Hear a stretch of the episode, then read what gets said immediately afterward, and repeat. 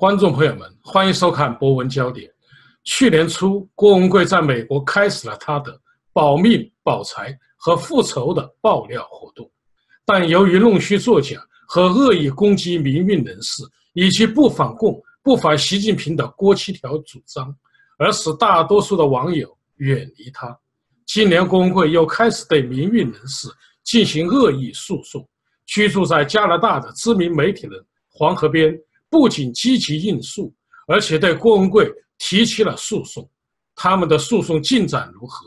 为什么他要与郭文贵斗争到底？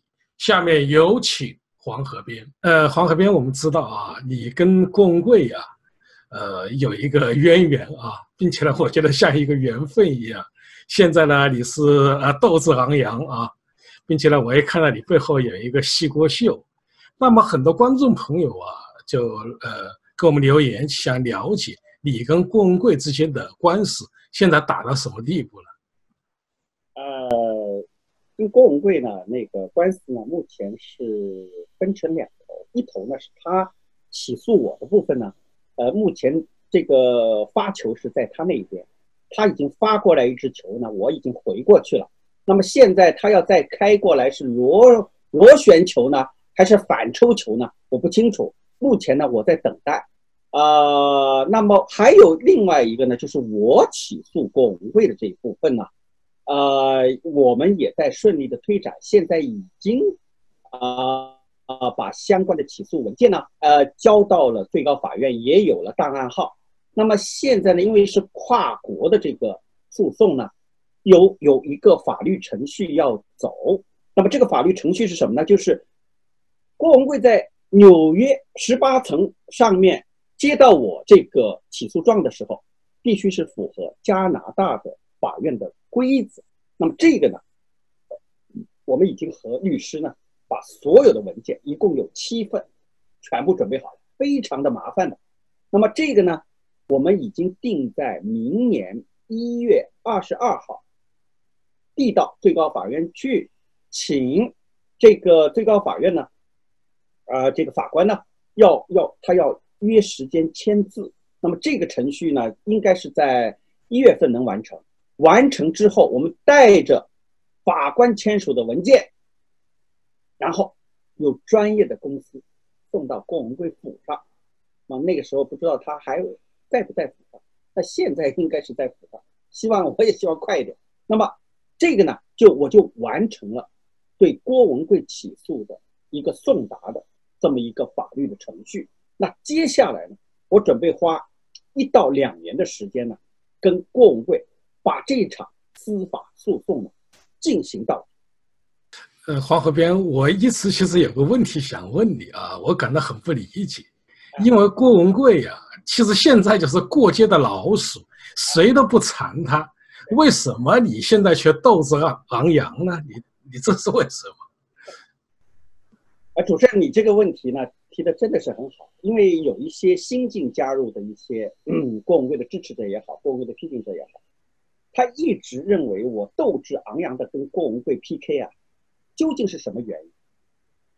那么作为一个媒体人呢，好像似乎是为了一种公益，但是我可以负责任的告诉他，我现在斗志昂扬 PK 郭文贵，就两个字：报仇，三个字。报私仇，因为郭文贵他涉及了我那么多的家人啊，那些完全不实的讯息，把我的户籍讯息公布在网上，把我几乎所有家人的身份证号码、名字等等全部公布在网站上，这是严重触犯了我的底线，而且对于我个人，那更是。以一种无赖的方式啊，进行各种各样的严重的人身攻击跟捏造，比如说拿了国安的钱啦，啊，什么呃性无能、艾滋病、全身性病，这些东西都是非常强烈的指控啊，得拿出凭据来啊。我不会放过郭文贵，是主要是因为像这样的骗子、流氓、人渣呢，是不能让他在这一点上得逞的。我不希望说呃，有人受了郭文贵的这个羞辱之后，一定要跟他司法诉讼到底。我觉得这个东西司法诉讼，我跟乔岭诉讼搞了两年，费钱费时，耽误自己赚钱的时间，啊，而且像郭文贵这种人呐，其实就是一流氓痞子嘛。有人说你跟他较真干什么？不，就是因为好多人这么认为，所以我呢要以身试法。我要让他在司法的殿堂里面知道自己做错了什么事情。郭文贵不会因为这一次司法诉讼的他的失败而对他有任何的改变。骗子永远是骗子，改过自新在郭文贵身上恐怕是不会发生奇迹。但是呢，我要告知他的支持者，告知蚂蚁帮的成员，你们拥戴的是怎样一个大流氓、大骗子、大人渣？这一点呢，我要让司法来说明。就像我当年跟乔里，为了就政府补贴儿童的那些费用产生的矛盾吗？我说你，你这住豪宅拿了政府的低收入补贴了，他硬不信。最后呢，我是用两年的时间，通过这种司法的这种较量，最后由法官用判决书的这个文本告知你拿了这个钱，你拿了。你还逃了税了，这就是胜利。至于我批评郭文贵有哪些地方是跟事实有出入的，该道歉的道歉嘛，对不对？没有问题的，哪个地方指出来嘛？那指不出那是你的事情，对不对？所以呢，我跟郭文贵现阶段跟政治一毛关系没有。郭文贵，你反共也好，拥共也好，什么共也好，我我我一点不没有兴趣。我有兴趣的是，你所做的那些在道德层面的这种耍无赖，要不要承担后果呢？所以，其实郭文贵他碰到我一个人就已经麻烦大了，不要说他先碰到什么十几个人了。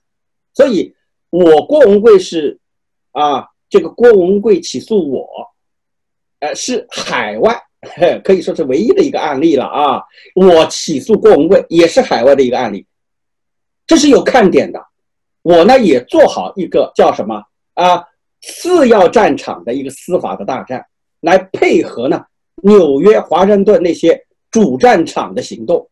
我相信呢，郭文贵在西方民主社会的司法的大堂里面，他一定是满地找牙啊，而且这个牙还找不到，所以呢，他最后是以一种。可以说是自我毁灭的方式出现的，我对这个是有充分的信心的，所以，呃，我觉得我现在的斗志比任何时候都更加的昂扬。有人说你要募款啊什么东西，我不要募款，我一分钱不募。我我跟你讲，我打郭文贵，我自掏腰包啊。虽然我们是穷人，虽然像马云之流啊，啊。已经被郭文贵羞辱了无数遍了，还在那里装聋作哑，这是他们的人生。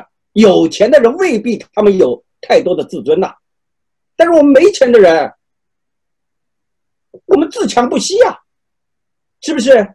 我们就是要用养家糊口的钱，跟这个骗子来玩一把。那么我相信呢，道义、正义终究胜利，哪怕这个东西。稍微来的缓慢一些没有关系，迟来的正义也是正义啊。所以我相信呢，呃，哪怕所有的人都跟郭文贵道歉了，或者说所有的人都跟郭文贵和解了，那一定要驱除掉我，我不会跟他和解的啊！拿了支票来，我都不会和解。所以这个就是我的决定，也是最后的决定。呃，郭文贵呢，呃，你必将。在温哥华呢，呃，这个让你留下一个印象，就叫失败之城，是你的失败之城。所以，呃，我对这一点是有充分的信心。而且，由于我跟乔里的这个官司呢，让我对加拿大的司法的制度呢，更加的啊，怀有一种啊，因为我我我自己亲身参与了，我就对这个制度本身啊，是充满了信心。呃，黄河边啊，刚才你谈到了一个说报私仇啊，使我想到了崔永元啊，手机二啊，我就是报私仇。对，同时呢，最后呢，你又说了一个正义、道义的问题。嗯，其实这一个呢，就已经超越报私、报私仇的问题了。那么有一些蚂蚁啊，他们在想，这个郭文贵无论是造谣也好，说瞎话也好，他毕竟来说编了王岐山呐，啊，啊编了很多人的一些啊这种这种事儿吧。那么对中共也是有打击的，也是有震撼力的。呃，为什么你就不能放过他呢？这个其实的这个道理很简单啊，以假制假。以贼制贼，这不是一种民主的行动，而是两个泼皮之间的，就是叫，呃，我们小的时候玩过一种游戏叫斗田鸡，就是把一只腿呢，这个这个缺起来，单脚啊，两个人在在那斗，这个我跟你讲是上升不到政治民主的层面，而且呢，郭文贵的这个骗术在哪里？他是假借了自由民主来行骗，这个我们已经是揭露过多次了。我们不因为一个，比如说你涉嫌强奸的人，你涉嫌偷窃的人，当他得手之后，他高喊一声“民主自由万岁”，难道我们就，难道我们就认为他前面做的事情就是正当的吗？如果要是都可以这样的话，那法庭都可以解散了呀，只要喊两声口号就行了呀。而且呢，郭文贵以他的一年多来的表现。已经告知于所有的人，他是一个骗子，而且是一个惯骗。哎，所以我就对中国的未来的民主制度的实现，我为什么也比较灰心呢？是因为像郭文贵这样的一个骗局，为什么有很多新进加入的人，老的人百分之九十九都老老早都已经不相信了，但是还有新进的人，就像那些。我们的电话诈骗一样，啊，老是代表什么呃中领馆啊什么东西，你的邮件快递什么东西，这个一天都要接到好几个。我们说这个当老骗骗骗局啊，不会相信的，还是有人会相信。哎，有人会相信，他的概率还是有的。所以呢，今天郭文贵的骗局，他是用一以贯之的那个骗骗术，他在行骗。那么有新加入的人，他又相信了，这个上当的人还真是。不少啊，就是他新加入了一看，哎呦，郭文贵，哎呀，你看，你投资了一亿啊，法治基金也也也不问人家是不是给，然后呢，又是你看把身家性命全部压上去来实现中国的民主，谁不感动呢？有的都要感动的满满面都是泪水也说不定呢，是会的，尤其女性啊。尤其是中年的女性，她更感动，她她觉得了不起啊，这样的人。但是事实呢？所以呢，我们对郭文贵的揭露，如果从大的层面上来讲，确实是对中国民主的一个推动。那么，另外我们从另外一个角度，为什么中国的民主之路走得这么漫长、这么崎岖？就是因为我们连骗子都不识嘛。怎么去识别这个专制的这种阴谋呢？我们连骗子都稍微挡一下道，我们就跟着他走了，犯沟里去了。你怎么来推动中国的民主呢？所以，呃，我就是对中国啊这个民主制度，我确实是在最最后的这种实现哈，呃，我是不抱乐观的，因为呢。呃，确实有那么的一众的一个群体呢，他们非常容易呢被郭文贵这样的骗子呢啊所引领。那么好在郭文贵只有一个，如果要出现五个郭文贵呢，那不得了了呀，那完全他完全就走样了呀。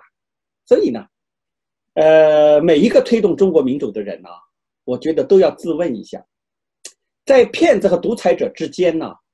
还是先第一步，把骗子的嘴脸先认清了，我们再去反抗这个专制独裁制度也不迟。但现在我们往往做不到啊。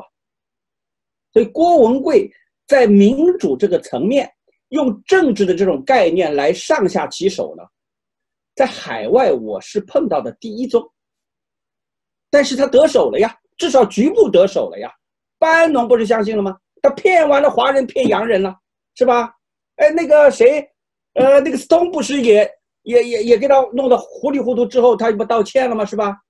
斯通是要道歉，但是他就忘记了，像郭文贵这种人，怎么可能会捞出钱来来来进行政治捐款呢？这种一毛不拔的铁公鸡，所以要认识郭文贵这样的骗子，还得我们华人自己，洋人靠不住。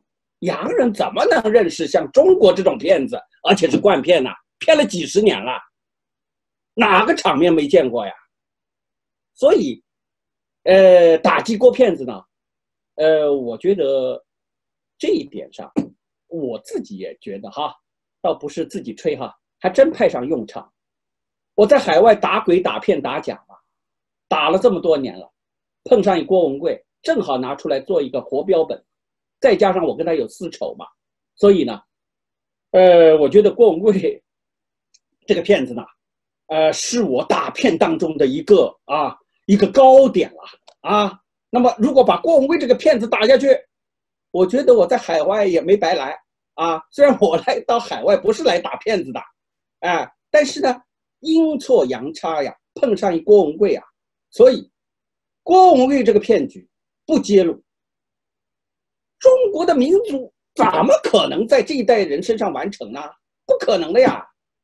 如果郭文贵得逞了，王文贵、李文贵明后两年弄的话全出来了呀。这今天说是去爬喜马拉雅了，明天又去爬一个什么山了，他又来了呀，胡说八道啊！到最后大限到的时候，人都不知道哪去了呀。喜马拉雅还有多少天？还有，就这四百天总归没有了。那四百天没有了，现在影踪都没有啊！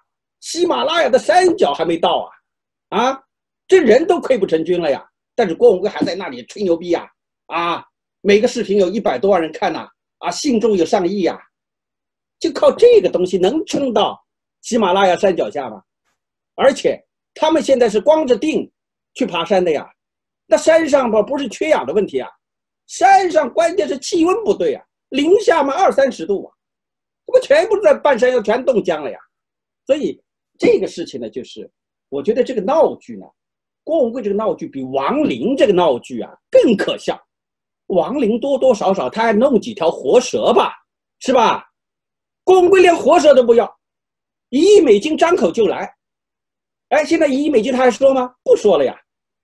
过两天，等这个事情过去一段时间之后，他两亿美金的事情又来了，又是恶炒一阵。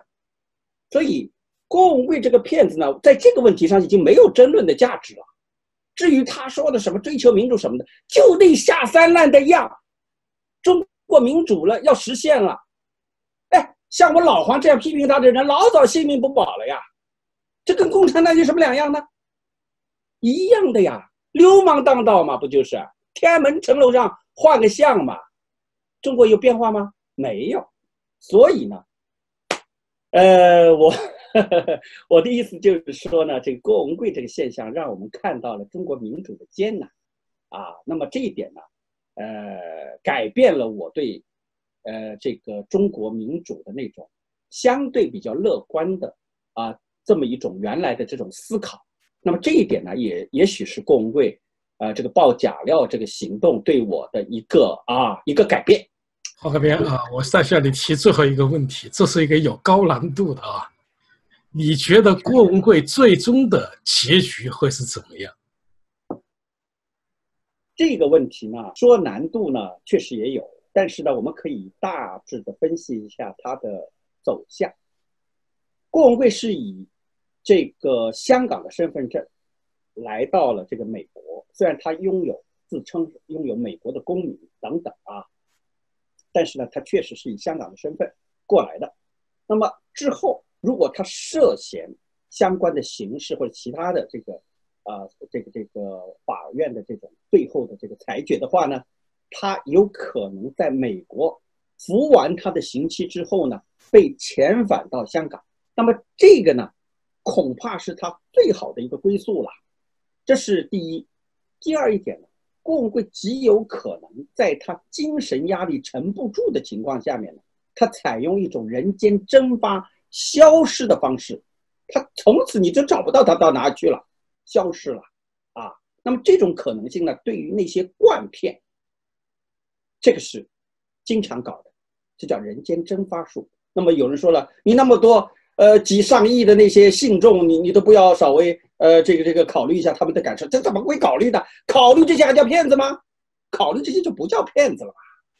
所以呢，他会以这种方式啊来这个消失在人群中啊，哎，那个时候我觉得有些中年妇女可能可扛不住了，扛不住，你们从现在起就要学会坚强。所以这一点呢，我说事先给你们打个预防针。这种情况是有可能出现的，而且就在未来不久的两三年当中出现。第三一点呢，这个极有可能就是以一种我们不愿意看到的方式出现。那么这种出现呢，有可能比如说有人不要催他款嘛，催他的款吗，这个催款的方式被多种多样了，是吧？我们就不加以延伸了。还有一种呢，就是在精神压力到。崩溃的时候，会不会做出一些极端的做法？像王健这样，啊，压力太大了啊，找个找个这个找个这个看不到人人间罕人人烟罕至的地方，墓墓地后面、教堂后面，哎，这一跳，这种事情会不会出现？会，但是我相信呢，郭文贵是一个有理念的人呐，因为他一直把十四亿中国人民以及全世界几十亿人民的。事业当成他自己的事业嘛，所以呢，我觉得在这一点上，我相信他有可能会选择比蚂蚁帮的那些信众更坚强一些的方式存活下来。但是呢，有的时候一念之差呀，他过不了那个坎，那么他忽然以哪种方式进行了断，这种可能性也是有的。那么有人会说了，说郭文贵是不是会被？啊，中国什么什么人或者他的仇人，呃，裹着就就弄回大陆呢？我觉得这种可能性不大，因为毕竟还隔着太平洋、大西洋，是吧？你不管从东边走、西边走，从哪个国家路子走，我觉得这种可能性不大，因为他不是还有一些保镖嘛？啊，天天那个手枪是放在这个位置的啊。呃，这个他你看，这个他的保镖有一个特点，太像演电影了，好莱坞请来的。他这个保镖不是保安公司请，你看他出门的时候啊，他有两个特点，一个特点呢是什么呢？就是他一出门，全世界都知道这是一个人物，一个周围站的都是他的保镖呀，哎，而且保镖当中有一个这个肥头大耳的，他的手势是这样，一个手，哎，这样，这样叫什么呢？叫随时准备射击，哎，这个世界上本拉登出去都不会这个样子吧？我想，哎，这个保镖不会这样子，不会的吧？这就太装了嘛。哪有那么危险呢？我以前开过玩笑的，郭文贵，我们从第五大道走到第十五大道呢，你看会出现什么情况？我们一个人都不要带呢，就我们两个呢，哥俩两个人走呢，走走散步呢，没有事情出现的。郭文贵他这天天住在安全屋，他是因为欠人家钱太多，怕别人当街把他拉走，问他要钱嘛，是吧？要不了钱就要把别的东西换嘛，他是换不起嘛。而且呢，第二个特点，郭文贵走到哪里？啊，比如说去卖买买汽车了，他的保镖是怎么样？就像，就像看耍猴一样。哎，他是一个、两个、三个、四个，四个人是和郭文贵面对面对着站在那里的，那叫什么保镖呢？那叫看杂耍嘛，是不是？保镖嘛，一般都会哎朝着外面相反的方向要看别的人，这都在干什么？是不是要？呃，行为不端嘛，不轨嘛，是不是？所以他的这个演戏成分还是很大的。那么以前不是那个博逊的韦驰和希诺第一次在什么饭店里面和他见面的时候，那个阵仗也大呀。哎呦妈，这这等于就是黑道来了呀，是吧？你这个韦氏、希诺两个文弱书生，犯得着那个样子吗？都是给别人看的吧。所以我有的时候把郭文贵这个话题吧，一下子全扒拉一下。虽然呢，蚂蚁帮的人。哎呀，这个就有一点心里不好受嘛，因为毕竟是自己的战神嘛，偶像嘛，你把他弄成这个样子，是不是有点太难看？但事实就这样子呀，是不是？所以，郭文贵以哪种方式结束呢？我觉得最好的方式那还用说吗？谢罪嘛，赔款嘛，回中国去接受审判嘛，这个才是正途。我跟你讲，因为中国那么大的冤冤大头在那里呀，欠了人家多少？这个郭文贵欠了人家多少钱？犯下了多少啊？应该犯他犯的这个刑事的罪啊！现在不是我们温哥华的一位黄静先生这两天不是正在写系列的推文嘛，来揭露郭郭文贵对他们全家的这种啊追杀嘛？这样的例子还少吗？所以郭文贵呢，如果你真的信啊，信神也好，信佛也好啊，你就应该面对那些你曾经欺压过的人的那个诉讼。这个不要跟政治挂在一起，没有政治的含义，这这明显就是一个啊，这个刑事案件，不是一个政治的案件。郭文贵一定要把它拉高成为一个呃政治的案件啊，要拉高成为一种什么国际性的一个事件，那他自作多情，根本犯不着。郭文贵的这个事情跟政治没有关系，都是他后来 硬扯上去的。所以，我们把这一点要告知那些蚂蚁帮的人呢，呃，就是为了他们在未来的岁月当中呢，不至于啊这个嚎啕大哭，不至于捶胸顿足，不至于连呼上当。